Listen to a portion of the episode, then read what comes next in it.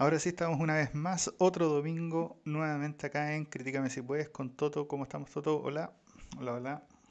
Muy bien, un saludo para todos los padres Así es, en este día. así es. Esto es mundial, ¿no? ¿O ¿Cómo funciona? Eh, se supone que es mundial, pero salvo algunos países, yo me di cuenta hoy día que ponte tú en Bolivia, hoy día no es el Día del Padre. Así que, pero en la, en la mayoría de las de los países parece que sí. Mm, Ya. Em, entonces, vamos a lo que nos convoca. Vamos a esta vez comentar la película, la, bueno, absurda película, hay que decirlo, Eurovisión, la historia de Fire Saga. Todo. Así es. Antes de, comentar o hablar de la película, quiero hacer una aclaración para aquellos lo- que, que no saben, que no conocen. Eh, el Festival de la Canción de Eurovisión es un concurso televisivo de carácter anual en el que participan intérpretes cuyos países son miembros de la Unión Europea de Radiodifusión. El festival ha sido transmitido cada año desde 1956, excepto el año pasado, ya todos sabemos que el COVID dejó afuera muchas cosas, siendo el programa de televisión más antiguo que aún se transmite en el mundo. Y por este motivo, el 2015 recibió un premio de los Record Guinness como la competición musical televisiva más longeva del mundo. Y además es el festival de la canción más grande en términos de audiencia y se estima que entre 200 y 600 millones de personas lo ven internacionalmente cada año. Así que no- nos superó nuestro festival de la canción de Viña del Mar. Completamente. Dicho esto, eh, esta película está dirigida por David Dobkin y escrita por Will Ferrell y Andrew Steele. Está protagonizada por la Rachel McAdams, Will Ferrell, Dan Stevens, Demi Lovato, Pierce Brosnan y Graham Norton. Y se estrenó el 26 de, eh, perdón, el 26 de junio del 2020 a través de Netflix. Fantástico. Entonces, eh, como sinopsis, esta es una comedia que trata de un par de músicos islandeses. Ahí, Ujú. al igual que Chile, podríamos decir que en el culo del mundo, literalmente, en el otro lado. Y estos son unos músicos más bien mediocres, pero que tienen un sueño bien particular que es ganar este certamen musical de Eurovisión. Dicho esto, Toto, ¿cuáles piensas tú que son los puntos fuertes de esta película? Eh, pucha, yo creo que el punto fuerte de esta película es la fotografía. De hecho, Eh, muestra obviamente la Islandia, que es hermosa. Muestra también después algunos lugares de mm, Escocia, que es do- donde es la competencia final. Y la verdad es que me, me encantó el tema de la fotografía, los paisajes, los mismos cuando es grabado dentro del, del escenario este de esta competencia, también encontré muy buenos los efectos y eso. Y creo, a mi opinión, que ese es el punto fuerte que tiene la película. eh, dame un segundo. Ya. La verdad es que la película es bien curiosa porque es una, se nota el nivel de producción eh, y ahí hay que decirlo, como decías tú, todo este es un certamen súper longevo y no sé qué, pero tiene una particularidad de Eurovisión y es que es extremadamente producido. Y la película como que igual eh, da cuenta de eso. Y da cuenta de eso de manera muy inteligente, jugando con la cámara, jugando con la fotografía, jugando con las luces, poniendo millones de personas por ahí en escenario o en los escenarios donde cantan, eh, eh, digamos, el público, todo eso. Y mm, haciendo estos videos musicales que son eh, estrambóticos, eh, pero geniales a la vez. Eh, entonces sí, yo estoy muy de acuerdo que muy, muy, probablemente el punto más fuerte de la película sea como la cosa técnica y esta aproximación tremenda que tiene la película finalmente hacia esta cosa que es muy, muy producida, que es Eurovisión. Eh, bueno, dicho esto, eh, yo igual que quiero decir que, bueno, el otro punto fuerte o lo que lo otro que a mí me agradó porque esta es una película de absurdo básicamente. Eh, las cosas hilarantes son más bien bueno hemos hablado de Will Ferrell y Will Ferrell tiene como el, tema de que le gusta hacer como este humor que de hecho tú mencionabas eh, justo antes de, partir esta cosa de de vergüenza ajena. Es como ese humor de que uno siente vergüenza del tipo y sus personajes siempre son como así pero la verdad es que para hacer eso, o haciendo eso, él, él, como actor, yo creo que es bien efectivo y tiene como una trayectoria haciendo eso y lo hace bien, digamos.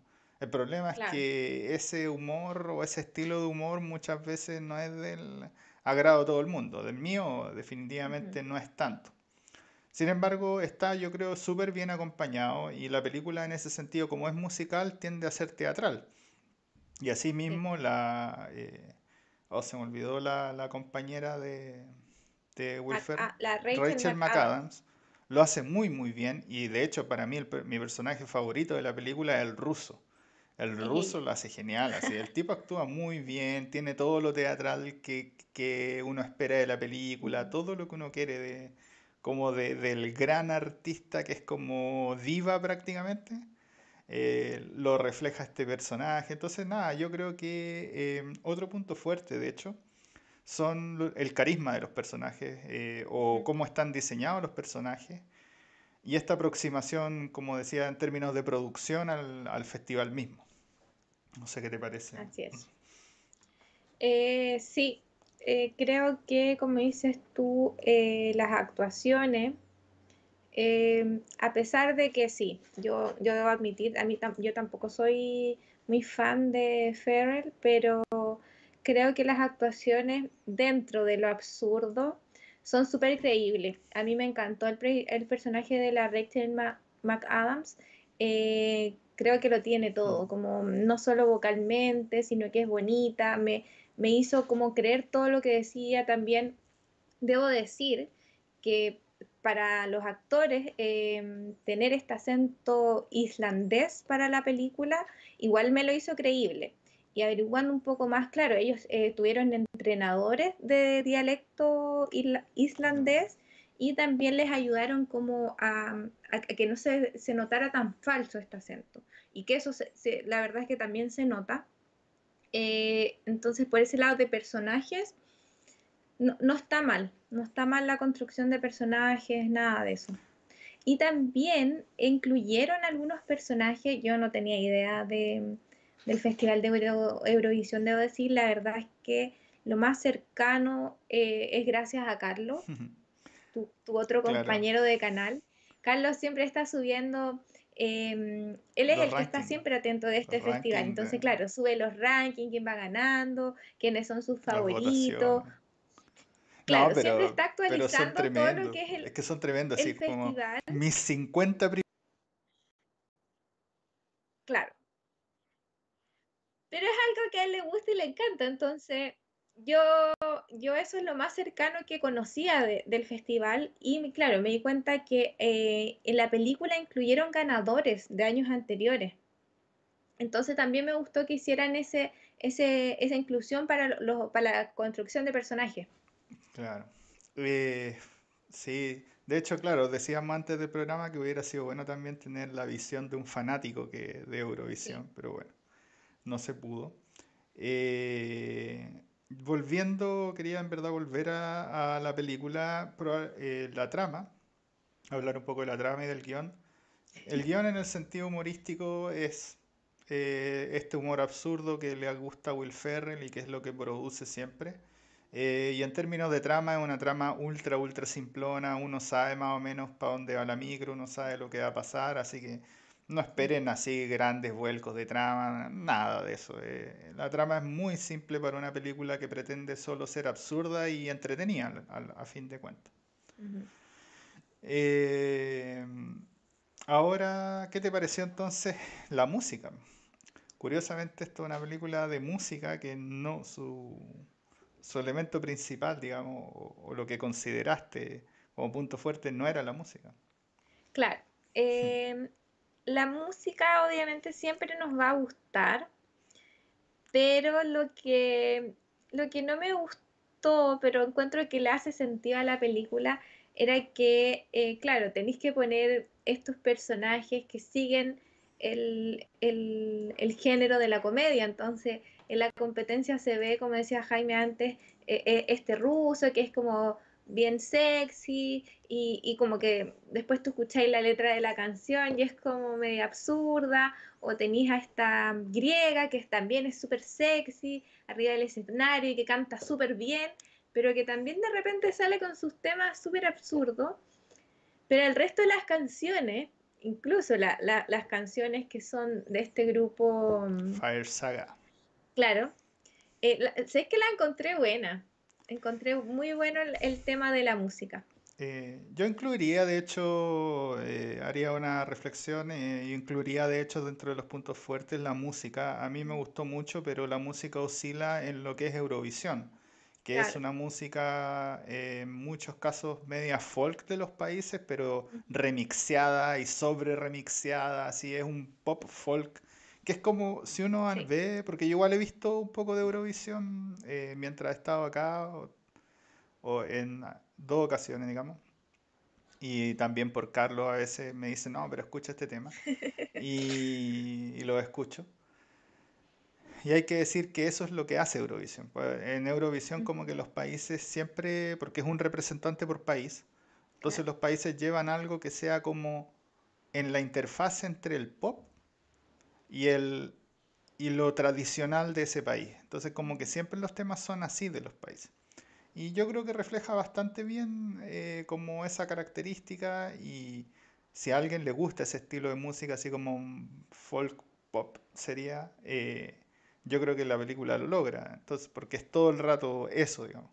Y obviamente la película es súper musical.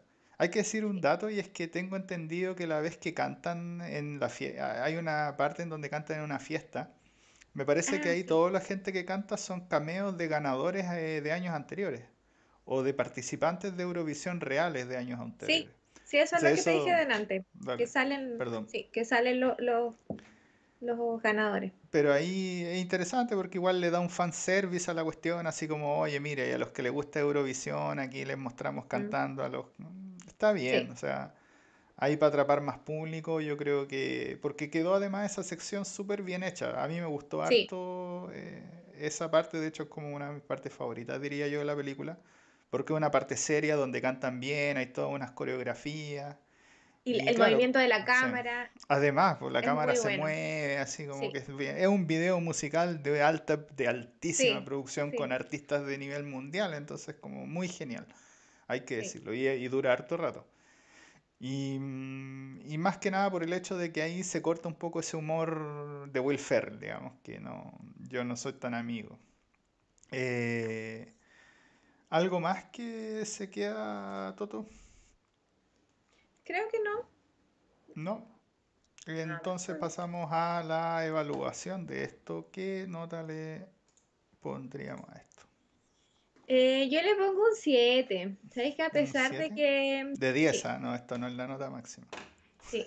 Eh, yo le pongo un 7 de 10 a pesar de que a mí no termina de agradarme por lo general el género de comedia.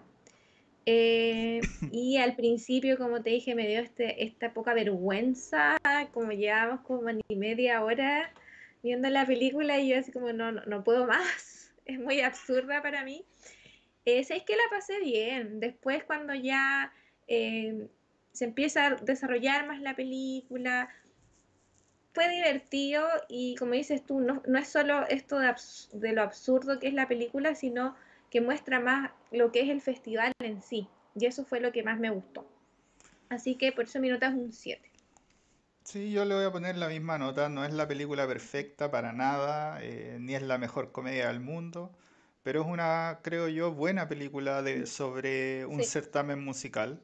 Eh, es una buena como introducción a lo que puede ser más o menos Eurovisión, esta cosa de alta producción musical y los tipos así como que la revientan en el escenario con lo que hacen. Eh, eso se muestra básicamente.